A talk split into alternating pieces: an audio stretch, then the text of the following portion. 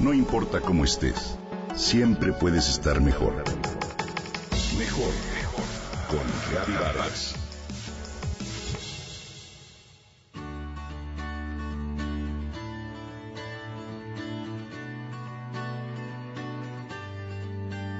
¿Cuánto hace que no caminas a solas con tus pensamientos? ¿Que no te tomas un tiempo para compasar el ritmo de tu andar con el de tus meditaciones? La escritora y periodista norteamericana Rebecca Solnit, autora del libro Wanderlust, una historia del caminar, opina que el pensar y el caminar son acciones humanas que laten a un mismo ritmo y que transcurren a la misma velocidad, 4 kilómetros por hora. Por ello considera que muchas de las más brillantes y creativas ideas pueden encontrarse en el momento en que las personas caminan en solitario. ¿Tú qué piensas? Hace unos años se estrenó una inquietante película infantil llamada Wally, donde se planteaba un futuro altamente tecnificado en el que las personas habían renunciado por completo a caminar y todo lo resolvían a través de una pantalla y desde un aparato individual rodante.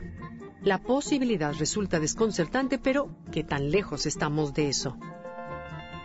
Si pones atención, podrás darte cuenta de que buena parte de nuestras actividades diarias transcurren en una sucesión de interiores. Hogar, oficina, tiendas, escuela, supermercado, etc. Y nos trasladamos de un otro lado a través de vehículos que nos alejan por completo de la perspectiva real de la distancia y del camino. Además, nuestro trabajo es en su mayoría sedentario y muchas de nuestras actividades libres las hacemos desde un asiento. Vamos al cine, vemos la televisión o jugamos en una consola.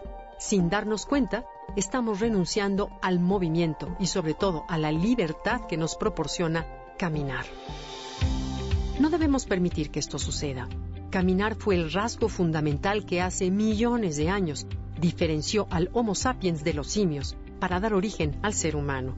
Para aquellos remotos antepasados nuestros, caminar fue un signo de inteligencia, ya que al poder avanzar erguidos y sobre sus dos piernas, pudieron liberar sus extremidades superiores, los brazos, y destinarlos así al trabajo, a la inventiva o a la creación.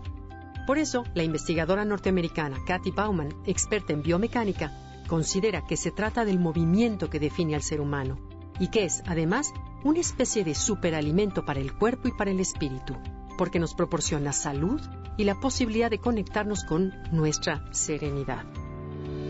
Como alternativa de actividad física, tiene muchas ventajas. Es excelente para las personas que necesitan una opción de bajo impacto. Es un ejercicio muy disfrutable que generalmente no está vinculado con la competencia, por lo que no genera estrés. Un estudio de la Universidad Estatal de California en Estados Unidos demostró que es una actividad que genera buen humor, favorece la atención, por lo que han implementado charlas académicas que transcurren en caminatas a través de sus campus. Caminar previene problemas cardiovasculares, calma la ansiedad, mejora la calidad del sueño, ayuda a mantener un buen peso corporal y retarda el envejecimiento y los problemas de pérdida de memoria. Es ideal caminar en medio de la naturaleza, pero cualquier lugar es bueno e incluso se recomienda que en tu sitio de trabajo te levantes cada hora de tu asiento y camines durante cinco minutos. Caminar sin duda es un placer sencillo que te permite recuperar un ritmo más humano de la vida, que te ayuda a combatir el desánimo y que bien mirado puede ser una ruta para reconquistar la alegría y la oportunidad de abrir un espacio de libertad para nuestros pensamientos, es decir, para regresar a nosotros mismos.